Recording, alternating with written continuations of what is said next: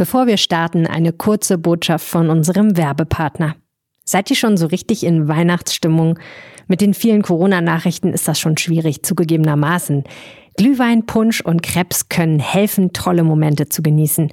Und das Ganze bekommt ihr ab sofort beim Weihnachtszauber im Areal Böhler in Düsseldorf. Jeden Mittwoch bis Sonntag könnt ihr euch dort einen Weihnachtsbaum kaufen und nebenbei Leckereien genießen. Sonntags kommt sogar Center höchstpersönlich vorbei. Und für eure Sicherheit gilt natürlich 2G. Mehr Infos findet ihr unter areal-böhler.de. Böhler natürlich mit OE. Und jetzt geht's los mit dem Aufwacher. Der Schalter muss von der vom Herbst der Nachlässigkeit umgelegt werden auf den Winter der Ernsthaftigkeit. Und äh, das muss sich eben auch bei den ähm, Tests niederschlagen. Abstand halten, Hände waschen, Maske tragen, Corona-App nutzen, lüften, impfen, testen. Wir alle kennen die Instrumente, um uns gegen das Coronavirus zu schützen. Allerdings sind die Schnelltests in NRW aktuell knapp. Woran liegt das und wann gibt es wieder genug Nachschub? Klären wir jetzt. Rheinische Post Aufwacher. News aus NRW und dem Rest der Welt. Hallo zusammen, ich bin Anja Wölker und wünsche euch einen sehr schönen Nikolausmontag. Vielleicht bekommt ihr heute ein bisschen Schoki geschenkt oder könnt ein paar Nüsse und Mandarinen genießen. Wie oft testet ihr euch aktuell auf Corona? Also ich persönlich aktuell eigentlich immer, wenn ich jemanden treffe, damit man einfach ja noch eine weitere Sicherheitskomponente hat, neben der Impfung natürlich. Und vielleicht ist es euch auch schon so ergangen. Ihr seid in den nächsten Drogeriemarkt oder die nächste Apotheke gegangen, wolltet euch einen Selbsttest kaufen, aber Fehlanzeige. Die Dinger sind momentan immer wieder ausverkauft. Und das eben nicht nur bei euch, sondern in ganz NRW. Warum das so ist, ist, kann uns Wirtschaftsredakteurin Antje Höning einordnen, die jetzt hier im Aufwacher ist. Hallo Antje. Hallo Anja. Ja, warum sind die Schnelltests in NRW denn aktuell so knapp? Ja, da gibt es zwei Effekte. Die Nachfrage ist unheimlich gestiegen und das Angebot hält nicht Schritt. Die Nachfrage steigt, weil wir ja auch in Nordrhein-Westfalen einen starken Anstieg der Neuinfektionen ähm, haben und zugleich auch die Regeln sich verschärft haben. Am Arbeitsplatz sind äh, Tests nun nötig, äh, wenn man nicht geimpft oder genesen ist. Das ist die 3G-Regel. Für manche Veranstaltungen, die auf dem Ticket 2G Plus laufen, braucht man auch ähm, noch äh, Tests. Und viele Bürger wollen, genau wie du, sich auch einfach absichern, bevor sie Freunde treffen oder die Großeltern treffen. Ähm, und wenn so viel Virus in der Luft ist, wie es gerade derzeit ist, will man da eben einfach auf Nummer sicher gehen. Ja klar, Angebot und Nachfrage. Warum stockt es denn dann quasi auf der Händlerseite? Ja, darüber habe ich mit Thomas Preis gesprochen. Er ist ja Chef des Apothekerverbands Nordrhein und hat da einen guten Einblick und er nennt gleich mehrere Effekte, die da zustande kommen. Zum einen haben ja viele geglaubt im Sommer, die Pandemie ist vorbei und haben ihre Ressourcen runtergefahren. Das sieht man ja auch daran, wie groß äh, der Einbruch bei den Testzentren in NRW war. Auf der anderen Seite ist es so, dass äh, ganz viele Lieferungen aus China kommen und äh, weltweit ist natürlich die Nachfrage nach Schnelltests gerade hoch. Und zu allem Überfluss hängen jetzt auch noch viele der chinesischen Lieferungen im Zoll fest, sodass es da nicht weitergeht. Und auf mittlere Sicht wird noch ein anderes Problem hinzukommen. Viele Schnelltests haben so eine Sonderzulassung bekommen, die man damals schnell erteilt hat, damit es losgehen kann, was ja auch richtig war. Die müssen jetzt so eine Dauerzulassung bekommen. Auch das wird noch ein Problem werden. Naja, und so kommen äh, auf Angebots- und Nachfrageseite viele Probleme zusammen wenn es schlecht läuft, findet man Tests, die sehr teuer sind. Und wenn es ganz schlecht läuft, sind sie eben ganz ausverkauft. Äh, Im Drogeriemarkt, im Supermarkt immer wieder stellt man es ja fest, äh, dass die Regale leer sind. Und bei Apotheken kann man ja manchmal auch richtig viel zahlen. Ein Fünferpack habe ich letzte Woche erlebt, 36 Euro. Ja, wow. Aber auch bei, bei Discountern ist, äh, sind die Preise unheimlich angezogen. Im Sommer gab es einen Test für 80 Cent. Wir erinnern uns, und der kostet auch jetzt äh, einen Einzeltest. Da zahlt man auch jetzt schon mal gerne drei Euro. Ja, ich habe zuletzt auch mal sechs oder sieben Euro für einen Schnelltest ja. aus der Apotheke bezahlt. Jetzt blicken wir mal in die Zukunft. Gestern war der zweite Advent, heute ist Nikolaus, heißt bis Heiligabend ist es nicht mehr lange. Wird es denn dann wenigstens Ende Dezember genug Tests geben, wenn eben viele Menschen wieder mit ihren Familien zusammenkommen wollen? Tja, ich glaube, das wird schwierig werden, weil die Nachfrage weltweit äh, hoch ist und äh, die beschriebenen Probleme da jetzt nicht einfach mit Weihnachten abreißen werden. Also ich würde sagen, wenn man Tests braucht und welche sieht, sollte man welche mitnehmen. Keiner hamstert, das macht das alles ja nur schlimmer. Aber bedarfsgerecht einkaufen, wenn man einen Test sieht, ist ja schon dann gut. Gut, wir haben jetzt die Angebotsseite ja quasi abgehandelt. Lass uns noch mal auf die Nachfrage schauen und das mit Zahlen unterfüttern. Du hast jetzt gerade schon gesagt, die Nachfrage ist gestiegen. Klar, die Leute wollen sich eben testen in der vierten Corona-Welle und dann gibt es eben auch diejenigen Ungeimpften, die einen 3G-Nachweis für ihre Arbeitsstelle äh, erbringen müssen. Wie schlägt sich das denn tatsächlich in diesen offiziellen Zahlen nieder? Ja, die Zahlen, die das ähm, NRW-Gesundheitsministerium nennt, sind, dass diese kostenlosen Bürgertests, die man an so einem Zelt draußen macht, sich tatsächlich binnen einer Woche fast verdoppelt haben. Von 305.000 auf knapp 590.000. Und äh, diese Tendenz, so sagt Thomas Preis, der Apotheker, wird weitergehen. Zehn Prozent erwartet er, legen die, legt die Nachfrage nach den Tests zu. Und wenn du mich nach Weihnachten fragst, dann äh, kann ich dir sagen, dass ich das auch das NRW-Gesundheitsministerium äh, gefragt habe. Und die haben lieber auf die Frage gar nicht geantwortet. Die haben mir gerne die Zahl ihrer Teststellen geschickt, die jetzt eben deutlich angestiegen ist. Aber ähm, zu einer Aussage, ob wir Weihnachten genug Schnelltests für alle haben, da wollten sie sich doch noch nicht zu äußern. Okay, dann haben wir das Problem jetzt in seiner Gänze beschrieben, aber was könnte es denn für eine Lösung geben? Oder muss man tatsächlich einfach abwarten, mehrere Wochen, Monate, bis es quasi wieder genug Tests, bis genug Tests aus China beispielsweise nach Deutschland gekommen sind und wir können quasi gar keinen Hebel jetzt aktuell umlegen? Nee, ich glaube, aktuell können wir keinen Hebel umlegen der große Vorteil der Marktwirtschaft ist ja, ähm, dass Angebot und Nachfrage irgendwann zum Ausgleich kommen über den Preis und diese hohen Preise, die wir gerade haben, die ähm, locken natürlich grundsätzlich auch Anbieter wieder an und äh, diese äh, Probleme sind da alle zu beheben. Das ist ja nicht so, dass es da ein äh, Hexenwerk ist, dass ein besonderer Rohstoff total knapp ist und nicht herstellbar ist, sondern sozusagen der Schalter muss von der vom Herbst der Nachlässigkeit umgelegt werden auf den Winter der Ernsthaftigkeit. Und äh, das muss sich eben auch bei den ähm, Tests niederschlagen. Und bis, äh, aber bis sich dann Angebot und Nachfrage wieder eingerenkt haben, ähm, könnte es eben äh, dauern.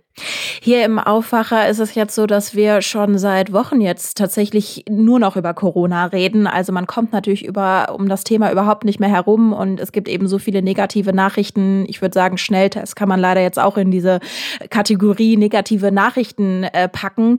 Gibt es denn irgendetwas Positives, woran wir uns jetzt vielleicht zum Schluss noch mal so ein bisschen ja, ähm, ja festhalten können? Ja, ich glaube, wo ähm, bei allem Frust, den wir auch beim Impfen erlebt haben, ähm, können wir darauf setzen, dass es da auch wieder gute Nachrichten geben wird. Das eine ist ja, dass der Chef der Impfkommission gesagt hat, auch die STIKO wird zum 13.12., wenn die Auslieferung der Corona-Impfstoffe für Kinder kommt, ihre Empfehlung geben. Ich vermute, es läuft darin aus, darauf hinaus, dass sie zunächst nur sagen, dass die vorerkrankten Kinder sich nur impfen sollen. Aber vielleicht ist das andere eine Frage der Zeit, werden wir abwarten müssen. Aber am 13.12. kommt der Impfstoff für Kinder nach NRW auch, für Kinder unter zwölf Jahren. Und das ist äh, für die betroffenen Familien, glaube ich, eine große Erleichterung, wenn es da dann losgeht. Das sind wirklich mal positive Nachrichten. Antje Höning, herzlichen Dank, unsere Wirtschaftsredakteurin und gleichzeitig Corona-Expertin. Danke für die Infos. Vielen Dank, Anja. Tschüss. Ja, es ist ja ziemlich kalt und ungemütlich draußen aktuell. Gerade abends zieht es ja so richtig zu. Und dann freut man sich, wenn man abends in seine warme Wohnung kann und sich da irgendwie einkuschelt. Für Menschen, die obdachlos sind, ist es in dieser Jahreszeit dafür besonders schwer. Was das wirklich bedeutet und wie sich das anfühlt, können sich ja wahrscheinlich die wenigsten vorstellen. Ich persönlich jedenfalls nicht. Zwei Kölner Vereine haben am Wochenende deshalb dazu eingeladen, eine Nacht mit Obdachlosen vor dem Köln Kölner Hauptbahnhof zu verbringen. Und meine Kollegin und NRW-Reporterin Claudia Hauser war mit dabei. Hallo Claudia. Hallo Anja. Wie hast du das denn an dem Freitagabend, wo du da warst, erlebt? Also es war winterlich kalt. Es war, ich war so gegen 21 Uhr da bis Mitternacht ungefähr und da es war drei Grad und ähm, Nieselregen gab es dann. Also alle sind da nur in Richtung nach Hause äh, marschiert, alle Leute da auf dem Bahnhofsvorplatz in Köln war es ja. Dann gab es eben ein Zelt für die ähm, Aktion und da gab es Gulaschsuppe für die Obdachlosen und, und Getränke. Und es äh, gab eben auch viele Prominente, die unterstützt haben. Also ähm, Günter Wallraff war zum Beispiel dabei, der Schriftsteller und Investigativjournalist, auch der Kabarettist Jürgen Becker. Es gab aber auch Leute, die vorbeikamen und halt wissen wollten, was los ist. Also eine Frau aus der Eifel kam auch, die hatte ihren Liegestuhl dabei und ähm, die hat auch da übernachtet und sich mit den Obdachlosen unterhalten. Du hast ja bei dieser Aktion die 55-jährige Dagmar kennengelernt. Die lebt seit dreieinhalb Jahren auf der Straße. Was hat sie dir denn von ihrem Leben erzählt, als du mit ihr ins Gespräch gekommen bist? Ja, sie hat ähm, als Ärztin lang in Großbritannien gearbeitet und es muss irgendwas passiert sein. Da, war es dann ein bisschen ähm, nebulös. Jedenfalls ähm, hatte sie ein äh, Familiendrama, psychischen Zusammenbruch. Also so ganz klar wurde es dann nicht. Kam dann zurück nach Deutschland und hat ähm, da auch in der Zeit dann schon nicht mehr gearbeitet. Da war sie eigentlich in einem Sabbatical als Ärztin und hat dann auch hier nicht mehr richtig Fuß fassen können. Also sie hat ihre Wohnung, die sie dann hier hatte, auch verloren. Genau, sagt halt, dass das alles äh, sehr schnell gehen kann. Das kann man sich nicht vorstellen, ähm, aber es ist so. Und ähm, für Frauen ist es eben besonders schwer, obdachlos zu sein, weil die eben auch noch Angst haben müssen vor sexuellen Übergriffen. Vor allem nachts brauchen die halt ähm, sichere Schlafmöglichkeiten. Und sie hatte erzählt, dass für sie immer sicher war, eine Parkbank, eine bestimmte in der Kölner Altstadt, dann eine Plane über den Kopf gezogen, ähm, so dass man sie halt von außen nicht schlafend als Frau erkennen kann. Und trotzdem hat sie jetzt vor zehn Tagen gerade erlebt, dass ein Mann nachts mit der Faust auf die Plane gehauen hat, sie dann auch sexuell nötigen wollte. Und sie hat sich dann aber gewehrt. Also ihr Glück war, dass sie vor allem sehr ruhig geblieben ist und ruhig mit ihm geredet hat und ihn irgendwie dann zur Vernunft gebracht hat. Und ähm, solche Sachen passieren halt. Also man, man lebt halt vor allem als Frau dann in ständiger äh, Anspannung und Angst auch nachts. Ja. Jetzt haben eben zwei Vereine diese Aktion organisiert. Du hast eben Dagmar getroffen, dann waren eben solche ja bekannten Prominenten wie Günther Wallraff da und diese Aktion soll der Situation von Obdachlosen eben Aufmerksamkeit verschaffen. Wie schätzt du das dann ein? Hat das funktionieren? Kann das funktionieren? Ja, ich glaube schon. Allein, dass wir jetzt ja auch drüber sprechen hier und ähm, einige Medien auch da waren, die das natürlich verbreiten die Prominenten ähm, sind dann natürlich auch äh, Zugpferde und ähm, es hat aber eben auch, weil die auch ähm, Musik gemacht haben, gesungen haben, hat es natürlich auch Aufmerksamkeit auf sich gezogen. Und ich glaube schon, dass es äh, das Mitgefühl für die Situation der Obdachlosen stärkt. Also das hoffte eben auch der einer der Organisatoren, Rainer Kippe heißt er von der sozialistischen Selbsthilfe Mülheim, dem auch klar war, dass das Ganze natürlich jetzt keine einzige Wohnung für einen Wohnungslosen schafft, aber dass es eben wichtig ist, um immer wieder auf die Situation aufmerksam zu machen. Und ähm, er wünscht sich praktische Lösungen, zum Beispiel, also dass, dass, dass Leerstand genutzt wird, zum Beispiel Notunterkünfte in Wohnhäuser umgebaut werden.